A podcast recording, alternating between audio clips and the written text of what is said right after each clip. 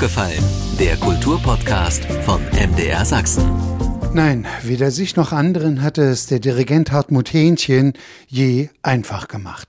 Wer jetzt zu seinem 80. Geburtstag in seiner Biografie blättert, staunt nicht nur über die hohe künstlerische Produktivität, sondern vor allem über den bewundernswerten Willen, sich durch nichts und niemanden von seinem Weg abbringen zu lassen.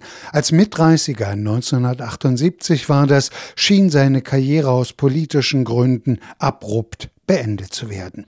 Er weigerte sich in Schwerin einer Vorgabe der SED-Bezirksleitung Folge zu leisten, Dirigierverbote folgen und sein bereits unterschriebener Vertrag als Chefdirigent der Komischen Oper Berlin annulliert. Der Grund fehlende politische Reife. Doch trotz aller Steine, die ihm zu DDR-Zeiten in den Weg gelegt wurden, reifte der gebürtige Dresdner zu einem Großen seines Fachs und ist ein gern gesehener Gast in den Opern- und Konzerthäusern dieser Welt. Kurz vor seinem 80., den er in Amsterdam feiert, nahm er sich Zeit für Aufgefallen. Ich bin Andreas Berger und rede im Podcast über sächsische Kultur von A wie aufgefallen ist uns bis Z wie zuhören, was andere denken. Es gilt ein hochinteressantes Leben zu besuchen, das am 21. März 1943 begann, das von Professor Hartmut Hähnchen, dem Dirigenten, den ich nicht in seiner Geburtsstadt, sondern in Amsterdam übers Internet begrüße. Zunächst schönen guten Abend, Herr Hähnchen. Schönen guten Abend. Wenn ich sage außergewöhnliches Leben, dann will ich das jetzt mal versuchen, in der Zeit, die wir jetzt miteinander haben, ein bisschen zu skizzieren und auch schon Ihre erste Begegnung mit der Musik beziehungsweise die Weichenstellung, die offensichtlich für Sie entscheidend war, war für einen Musiker eher an einem ungewöhnlichen Ort in einem Zug bei einer Fahrt von Dresden nach Berlin, wenn ich es richtig weiß, was ist da passiert?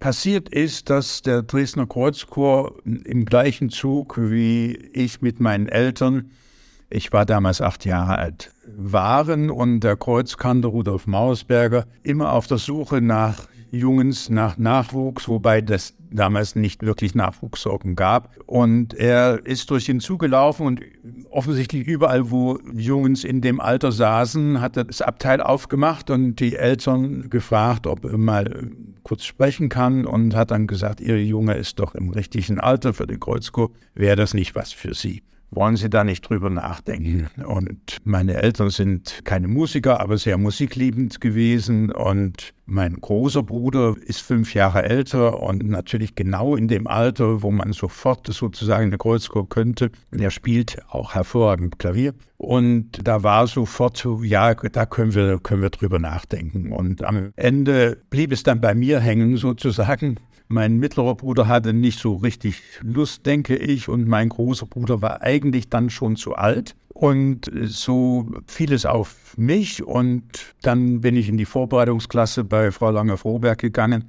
Immer die 30 Kilometer auf den Weißen Hirsch von Kossebaude und wieder zurück. Und ja, dann bin ich vorbereitet worden und ich war einer von den 18 Glücklichen, die aufgenommen wurden, denn es waren 120, die sich beworben hatten. Wenn ich sagte, eine außergewöhnliche Biografie, dann meine ich damit natürlich auch in gewisser Weise auch eine typische Biografie des 20. Jahrhunderts, obwohl sie erst zwei Jahre alt waren, am 13. Februar 1945, erzählen sie in Interviews, in Gesprächen auch immer wieder, dass sie lange Zeit Albträume geplagt haben über diesen Bombenangriff auf Dresden mit zwei Jahren eine Erinnerung an dieses Ereignis. Da gab es, glaube ich, auch viele Jahre Widerspruch, wo man gesagt hat, das geht überhaupt nicht. Die Wissenschaft ist sich da nicht ganz einig, aber inzwischen gibt es also wesentlich andere Untersuchungen, dass also traumatische Erfahrungen auch Kinder mit zwei Jahren in ihrem Gedächtnis speichern können.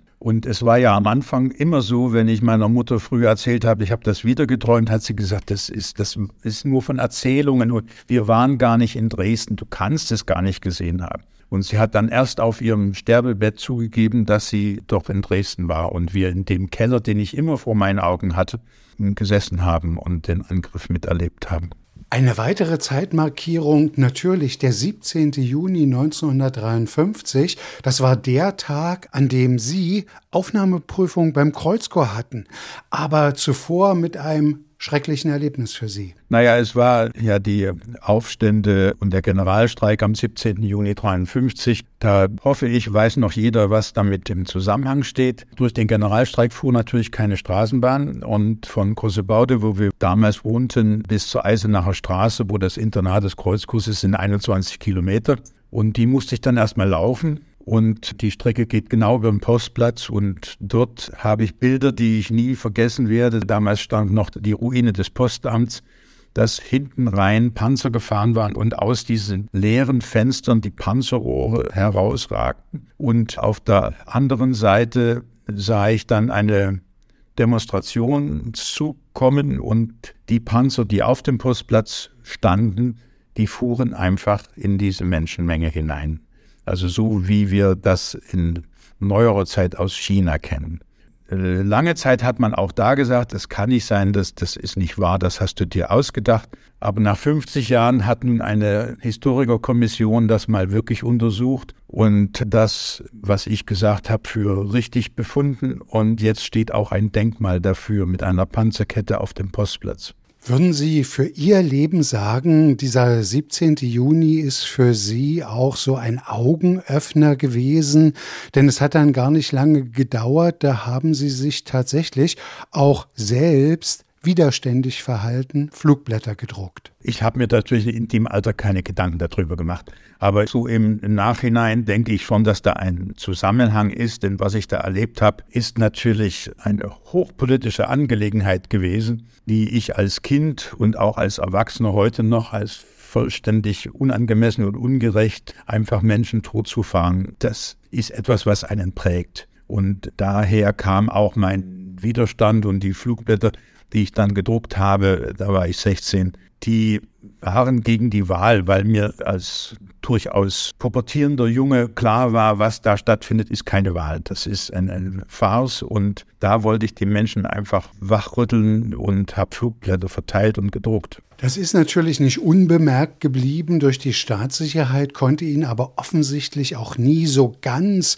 hundertprozentig nachgewiesen werden, aber hat natürlich ihren Werdegang entschieden beeinflusst, weil wenn man sich mit ihnen beschäftigt und so die diversen Quellen liest, findet man dann immer, dass man ihnen immer wieder ein Stoppschild vor die Nase gesetzt hat, sie seien politisch nicht reif für so ein Amt. Beispielsweise? Das vielleicht gravierendste für meine Karriere, wenn ich so sagen soll. Ich hatte einen unterschriebenen Vertrag als Chefdirigent der Komischen Oper Berlin. Und da wurde ich ins Ministerium bestellt von Werner Rakwitz, damals stellvertretender Minister. Und der erklärte mir, dass der Vertrag hinfällig sei, weil ich politisch nicht reif für diese Position bin.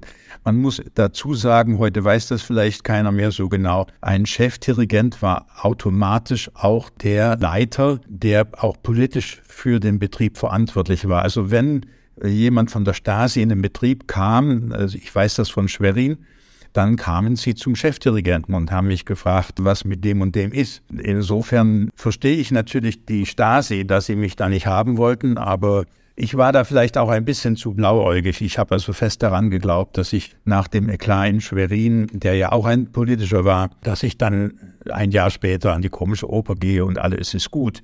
Das war nicht so.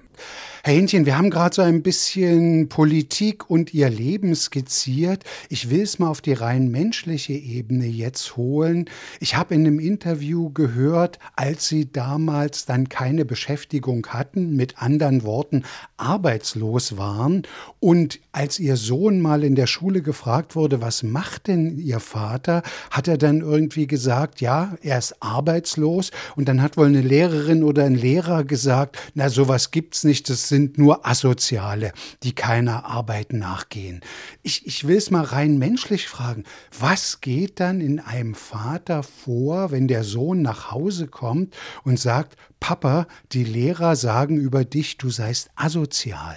Das ist natürlich ein Schock überhaupt, dass ein Lehrer sowas zu einem Kind sagt. Und auf der anderen Seite, mein Sohn war schon damals so im ähnlichen Alter, also er war 14 und hat die Zusammenhänge schon gut verstanden. Also für ihn war das jetzt kein Schock. Für mich war einfach der Schock, dass überhaupt ein Lehrer so etwas zu einem Kind sagt. Denn in dem Fall, denke ich, hat es meinem Sohn nicht wirklich geschadet oder im Gegenteil, er ist noch aufständiger geworden als ich. Ich musste ihn manchmal zurückhalten, dass wir nicht in der Familie noch mehr Probleme kriegen, denn das hat bei ihm auch früh begonnen. Naja, der Apfel fällt nicht weit vom Stamm dass er eben äh, das Schwert zu Pflugscharen-Emblem auf seinem Anorak hatte. Und als es verboten wurde, hat er dann halt das berühmte Loch geschnitten und all diese Dinge hat er mitgemacht. Und als Solidarność dann kam, hat er eben sich sehr auch in der Schule dafür eingesetzt, dass alles bekannt wird, was da passiert im Moment. Und das ist natürlich nicht das, was die Schule wollte. Und ich bin, ich weiß nicht, wie oft in die Schule zitiert worden. Also das ist einfach so. Aber ich denke, ihn hat es eher bestärkt in der Richtung, in der er ohnehin schon unterwegs war. Mir ist erzählt worden, Ihr Name ist auch damit verknüpft, dass man gesagt hat, oder Sie, Herr Hähnchen, womöglich selbst gegenüber den DDR-Oberen das so ausgesprochen haben, wollt ihr wirklich, dass ich zur zweiten Biermann-Affäre werde?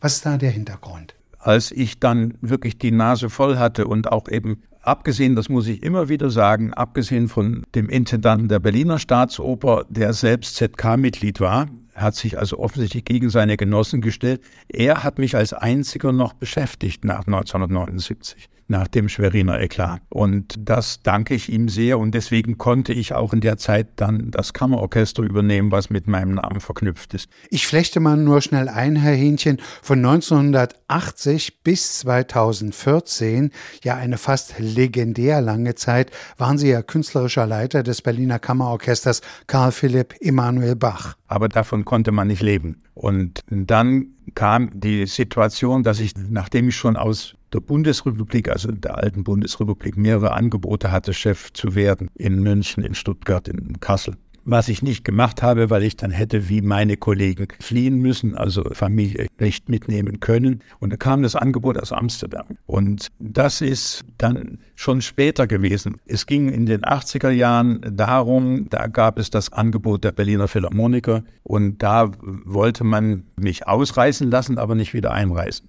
Und daher stammt der Satz, wo ich gegen Ursula Rackwitz, die damals die Verantwortliche bei der Kultur, bei der Sozialistischen Einheitspartei war, gesagt habe, wollt ihr das nochmal? Und das wissen wir alle natürlich, die die Zeit mitgemacht haben. Die Biermann-Affäre wollte die DDR nicht zweimal haben.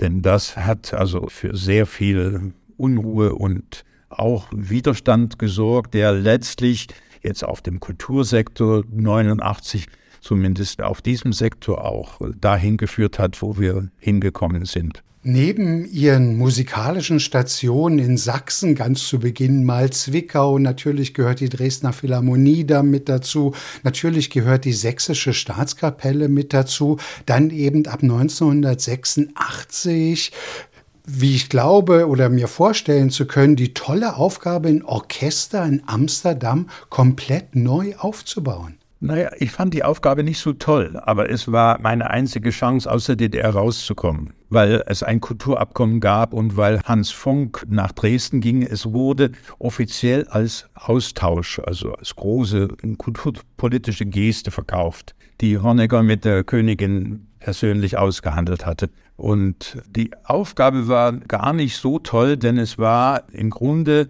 das Resultat einer Kürzung von Geldern in der Kultur. Drei Orchester wurden fusioniert. Und das ist nie eine dankbare Aufgabe. Und ich war mir am Anfang auch ziemlich sicher, dass ich den Dreijahresvertrag, den ich hatte, nicht überleben werde, weil ich gleichzeitig die Aufgabe hatte, von 170 Musikern auf 140 zu verkleinern. Und jeder der 30 Musiker, die ich entlassen muss, hat zumindest zwei Freunde, also habe ich das ganze Orchester gegen mich. Also das war meine Rechnung und die ist Gott sei Dank so nicht aufgegangen. Wie Sie hören und sehen, bin ich jetzt gerade wieder in Amsterdam bei eben diesem Orchester. Und das ist schon dann eine Erfolgsgeschichte geworden, aber das war am Anfang überhaupt nicht klar. Was ich wirklich aufbauen konnte unter besseren Umständen, das war natürlich meine zweite Position. Das war den Generalmusik der äh, Niederländischen Oper, also heute der Nationaloper, die dann ein neues Haus bekam, ein riesiges Haus bekam im Verhältnis zum alten Haus. Das war eine Verdreifachung der Sitzplätze. Also das ist schon ein großer Unterschied. Und dieses Haus dahin zu bringen, dass es eben auch ausverkauft ist und dass man das etabliert, auch international, das, denke ich, ist ein Großteil meiner Arbeit mit gewesen und eben auch meines Orchesters und ich bin dankbar, dass ich jetzt auch aus Anlass meines Geburtstages zu den Dresdner Musikfestspielen mit meinem in Anführungsstrichen alten Orchester wieder in Dresden gastieren darf. Aber zuvor am 20. März in Amsterdam. Sie feiern sozusagen mit einem Konzert in Ihren 80. hinein. Das ist natürlich lange geplant mit dem Orchester, die mich gefragt hatten, was ich mir wünsche. Ich habe gesagt, das ist eigentlich, was ich mir wünsche, dass ich meinen Geburtstag hier mit meinem, in Anführungsstrichen, Orchester verbringen kann. Und das hat man organisiert und es ist ja ein, ein, ein Jubiläum. Ich habe das erst später nochmal recherchiert. Das ist der Tag, an dem ich dann genau 65 Jahre dirigiere. Ich habe mit 15 mein erstes Konzert dirigiert. Als Kantor? Ja. Und ich habe, es ist mein 800. Konzert in diesem Saal. Also dann nicht nur mit diesem Orchester, sondern auch mit anderen Orchestern, mit Konzertgebauorchester, mit Rotterdam, mit meinem Kammerorchester, mit dem Rundfunkorchester und so weiter. Aber es ist mein 800. Konzert und das finde ich zum 80. Geburtstag, ein 800. Konzert in einem Saal machen zu können, finde ich schon ein sehr schönes Jubiläum. Und das Orchester hat dann meine Familie, mich, Freunde eingeladen, um danach im Spiegelsaal, das ist ja auch ein sehr festlicher Rahmen, sozusagen in den Geburtstag hineinzufeiern. Was ist Amsterdam für Sie? Was ist Dresden für Sie? Ja, Dresden bin ich äh, natürlich geboren und ich habe Familie in Dresden. Dresden ist Heimat und Amsterdam ist auch Heimat. Also wo, ich habe immer gesagt, wo man gebraucht wird, ist Heimat. Und da, ich werde in Amsterdam mehr gebraucht als in Dresden. Es gibt ja wirklich eine große Verbeugung in Amsterdam, in den Niederlanden vor Hartmut Hähnchen. Sie sind, glaube ich, der erste Deutsche, der diesen, ich nenne es jetzt mal so, Ritterschlag bekommen hat. Was ist das genau für eine Auszeichnung? Die ist vergleichbar mit dem englischen Sir. Also das ist diese Art von, ich meine, in Holland ist, geht man nicht so steif mit Adelstiteln um, aber das ist sozusagen die Erhebung in diesen Stand. Also in England wäre es das, um es irgendwie zu vergleichen. Und das hat für mich damals auch bedeutet, ich habe es als Deutscher lange nicht einfach gehabt und meine Familie auch nicht. Da sind doch viele Widerstände und es gab auch Situationen, wo ich in einem Café nicht bedient werde. Am Anfang, als ich noch Deutsch sprach, denn ich hatte natürlich in der Schule weder Englisch noch Niederländisch gelernt. Also ich musste mich erstmal mit Deutsch behelfen, was ja noch viel gesprochen wurde. Das ist inzwischen anders, wird viel weniger gesprochen in Holland. Aber die Widerstände gegen Deutsche, die waren schon deutlich und das war auch am Anfang für mich gar nicht einfach, weil die wichtigste Zeitung in Amsterdam, als meine Ernennung zu diesen beiden Positionen erfolgte, titelte übersetzt, haben wir es nötig, dass ein Deutscher zwei der wichtigsten Positionen im Musikleben einnimmt. Das war natürlich keine freundliche Begrüßung.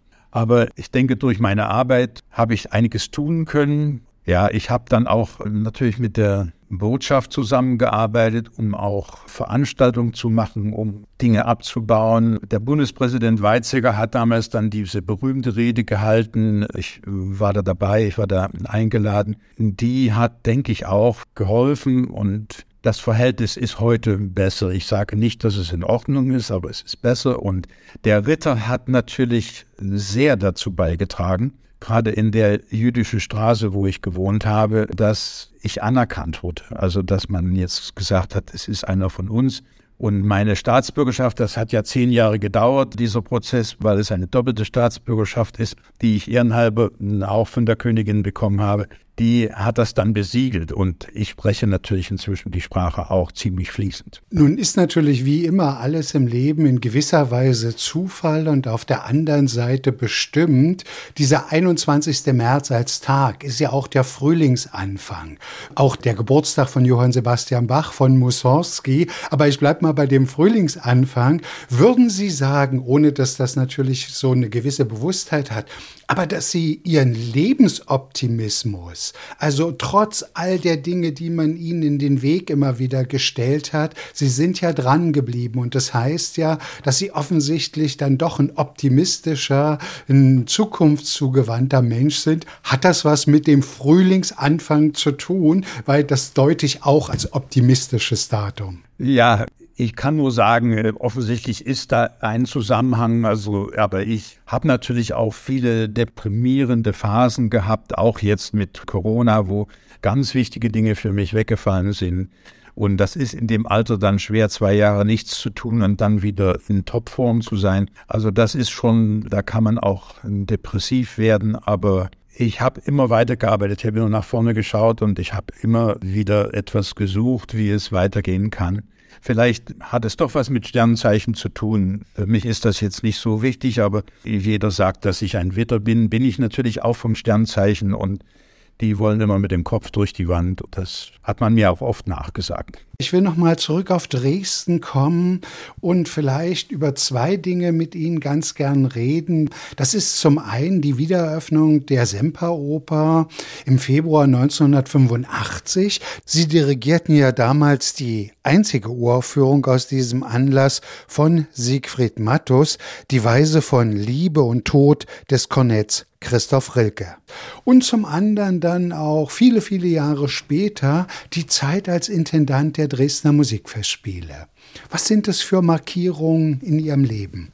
Dass ich einer der Dirigenten sein durfte, die die Semperoper eröffnet haben, das ist natürlich für mich ganz besonders gewesen. Und ich habe natürlich auch die ganze Diskussion um Wiederaufbau Semperoper verfolgt. Da gab es ja ganz andere Pläne als die, die dann realisiert wurden. In dem Fall kann ich nur sagen, glücklicherweise hatte man das Geld damals nicht, denn sonst würde die Semperoper heute ganz anders aussehen, nämlich mit einem Einrangtheater, weil es ja in der, es gibt ja nur eine Klasse und das ist die Arbeiterklasse und demzufolge nur ein Rang. Das war ja die Ideologie dahinter, die überhaupt nicht zu dem Gebäude passt. Aber gut, das ist glücklicherweise nicht gebaut worden und dass ich dann derjenige sein durfte, der dabei sein durfte als Dirigent und zudem ein hochinteressantes Werk, was sich ja mit Krieg auseinandersetzt. Insofern fand ich das auch ein sehr passendes Werk. Das war dann schon ein prägendes Erlebnis, muss ich sagen. Und dann später kam dann der Ruf, ich habe mich nicht beworben, kam der Ruf aus Dresden, hätten Sie Interesse, die Musikfestspiele zu leiten? Und das hat mich gereizt. Mich haben immer auch leitende Arbeiten, außermusikalisch kann ich nicht sagen, aber gestalten. Einfach ein Programm gestalten, eine, eine Idee zu verwirklichen, das hat mich sehr gereizt.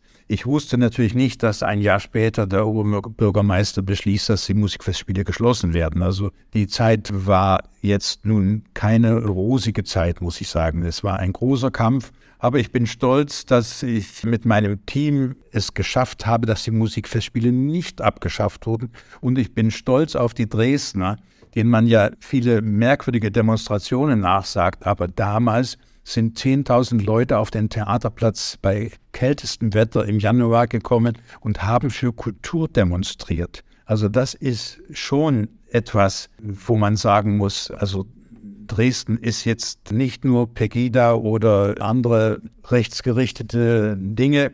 Dresden ist eine Kulturstadt und im Herzen der Stadt ist das verankert und im Herzen der Bürger auch. Und die gehen dafür auch auf die Straße. Also das, da bin ich Dresden dankbar dafür. Herr Hähnchen, Sie haben, glaube ich, überall auf der Welt mittlerweile gastiert.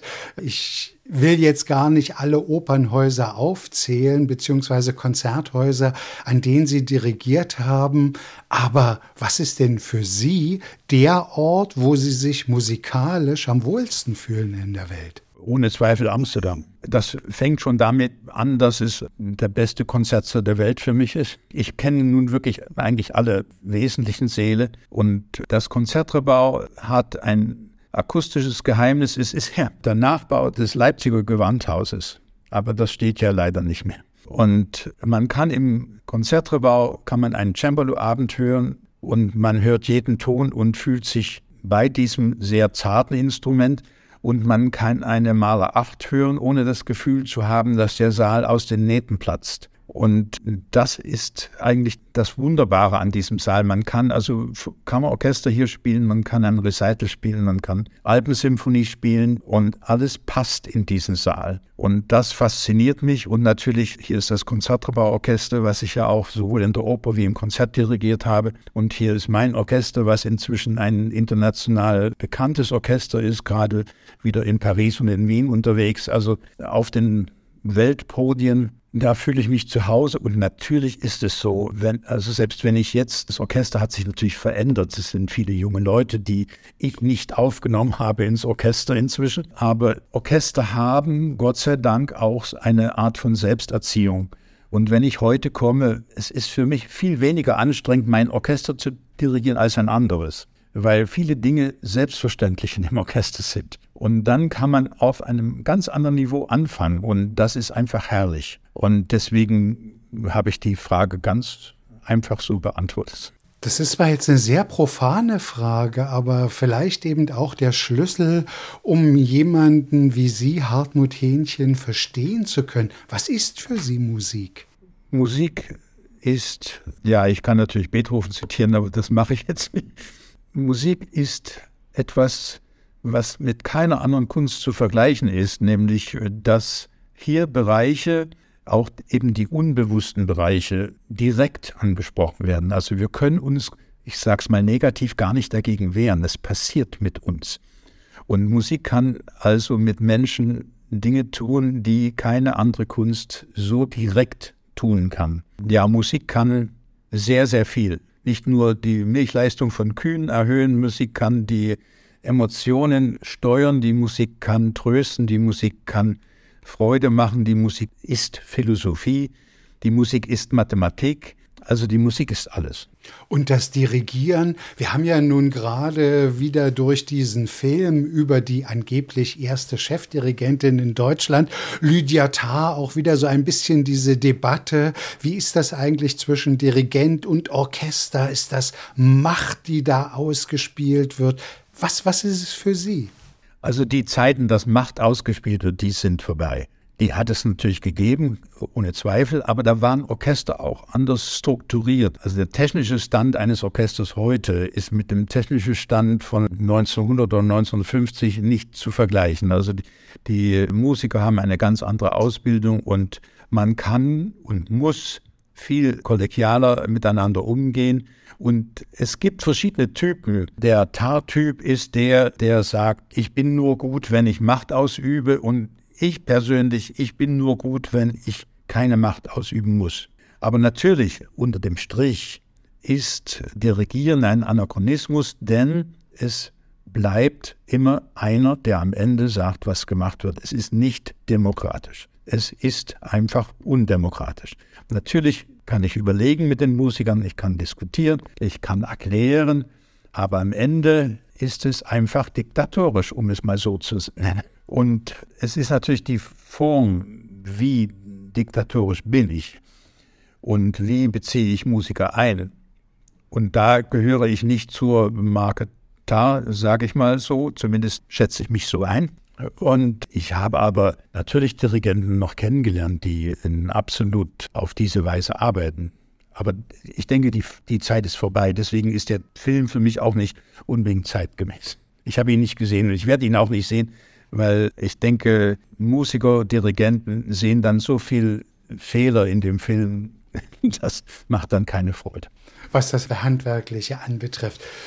Gestaunt habe ich in Vorbereitung auf die Sendung, habe ich jetzt auch ein Interview mit Ihnen gehört. Da haben Sie erzählt, ja, einer so der herausragenden Momente ihres Dirigentenlebens sei ihnen in Bayreuth passiert, als es ihnen eigentlich schlecht ging und wohl sogar auch der Notarzt ins Festspielhaus kommen musste und dennoch sei dann etwas musikalisch geglückt, was ja vielleicht zu diesen zwei, drei, vier, fünf Momenten eines Dirigentenlebens gehört. Wie das?